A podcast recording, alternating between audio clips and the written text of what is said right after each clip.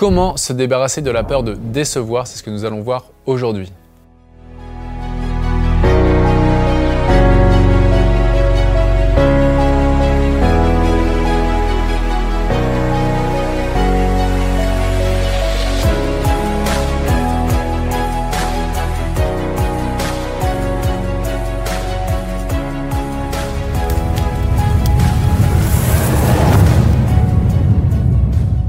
Bonjour, ici Pierre, fondateur de l'Académie de l'Haute Performance. On accompagne des sportifs et entrepreneurs à gagner confiance, se libérer de la peur d'échouer et battre le record personnel. Et je suis également l'auteur de plusieurs ouvrages que vous pouvez retrouver dans le lien dans la description. Et également, si vous êtes impatient, euh, sachez que vous pouvez bénéficier d'un entretien offert avec un membre de mon équipe. Et pareil, vous leur le lien dans la description.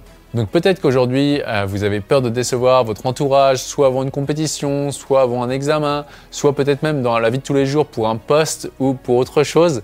Et donc cette peur de décevoir vous prend de l'espace mental et vous empêche de tout donner. Donc ça, c'est une question que l'on m'a posée. Comment est-ce qu'on fait pour se libérer de la peur de décevoir? Donc déjà, la première étape pour se libérer de la peur de décevoir, c'est tout simplement, euh, même si c'est un peu facile dit comme ça, c'est d'arriver à se libérer du regard des autres. C'est-à-dire que si quelqu'un euh, vous dit qu'il va être déçu euh, si vous n'arrivez pas à faire telle ou telle chose, bah déjà ça c'est son problème en fait. J'aime bien après ces, exemples euh, stade de foot où il y a toujours les supporters qui sont en train de critiquer, donc ceux qui sont bien assis dans leur fauteuil, et il y a les joueurs qui sont en train de se les cailler sur un match où il fait peut-être 5 degrés, qu'on froid, qui sont en train de tout donner. Donc encore une fois c'est plus facile de critiquer quand on est en train de rien faire que euh, d'être sur le terrain, ok? À faire les choses. Donc première étape, sortez de ce triangle de Cartman. Le triangle de Cartman, si vous ne connaissez pas, il y a la victime, le persécuteur et le sauveur. Dès qu'on rentre dans ce triangle-là, on empêche un être humain de faire quoi? De prendre ses responsabilités. Donc si vous, vous dites, waouh, j'ai le pouvoir en tant qu'être humain de décevoir un autre être humain, donc je peux être le bourreau de quelqu'un d'autre. Donc là, à ce moment, vous êtes en train de rentrer dans un jeu de culpabilité, de je t'aime si tu fais ça, je t'aime pas si tu fais ça, qui est vraiment euh, quelque chose de très enfantin, qui est vraiment la partie basse du cerveau, euh, plutôt que la partie haute du cerveau, qui est la partie adulte, en mode amour inconditionnel. Peu importe ce que tu fais ou ce que tu fais pas, bah, moi je t'aime comme tu es. Et ensuite, ce qu'on avait fait avec une athlète, elle avait peur de décevoir euh, ses parents justement si elle ratait une course. Et donc on était allé voir une fois où elle avait raté une course, et on avait regardé tous les bénéfices en fait pour elle et son entourage qu'elle avait perdu.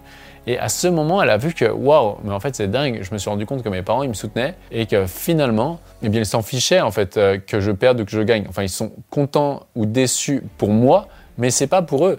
Et là, ça l'avait totalement libéré de voir que j'ai gagné ou perdu. Bah, c'est pas grave, mais mes parents, ils m'aiment comme je suis en fait.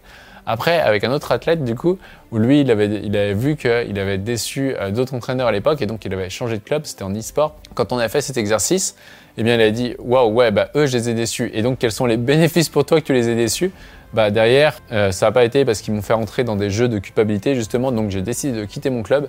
Et grâce à ça, euh, j'ai rencontré un autre club qui lui est beaucoup plus euh, bienveillant pour moi et avec qui je m'entends encore plus. Donc bah, tant mieux s'il y a des gens qui sont déçus de vous, puisque vous allez pouvoir vous séparer de ces personnes-là si ça devient trop nocif pour vous. Rappelez-vous qu'un être humain qui est en train de vivre ses rêves et ses visions ne sera pas déçu par ce que vous faites. Peut-être déçu pour vous parce que vous n'avez pas eu le résultat à un instant T, mais après, si les gens sont déçus de eux vis-à-vis de vous et que ça leur renvoie une image sociale pour eux, admettons, c'est des parents qui sont déçus de leur enfant parce qu'ils font telle ou telle connerie et que les parents ont besoin de cette image sociale-là, eh c'est leur problème à eux de prendre leur leadership par rapport à ça et de se détacher de l'image des résultats de leurs enfants pour pouvoir évoluer en tant qu'être humain euh, individuellement. Dites-vous que les gens autour de vous euh, sont censés vouloir le meilleur pour vous, peu importe si ça va dans leur système de valeurs ou si ça va contre leur système de valeurs, ce qu'ils veulent, c'est que vous évoluez dans ce qui est important pour vous.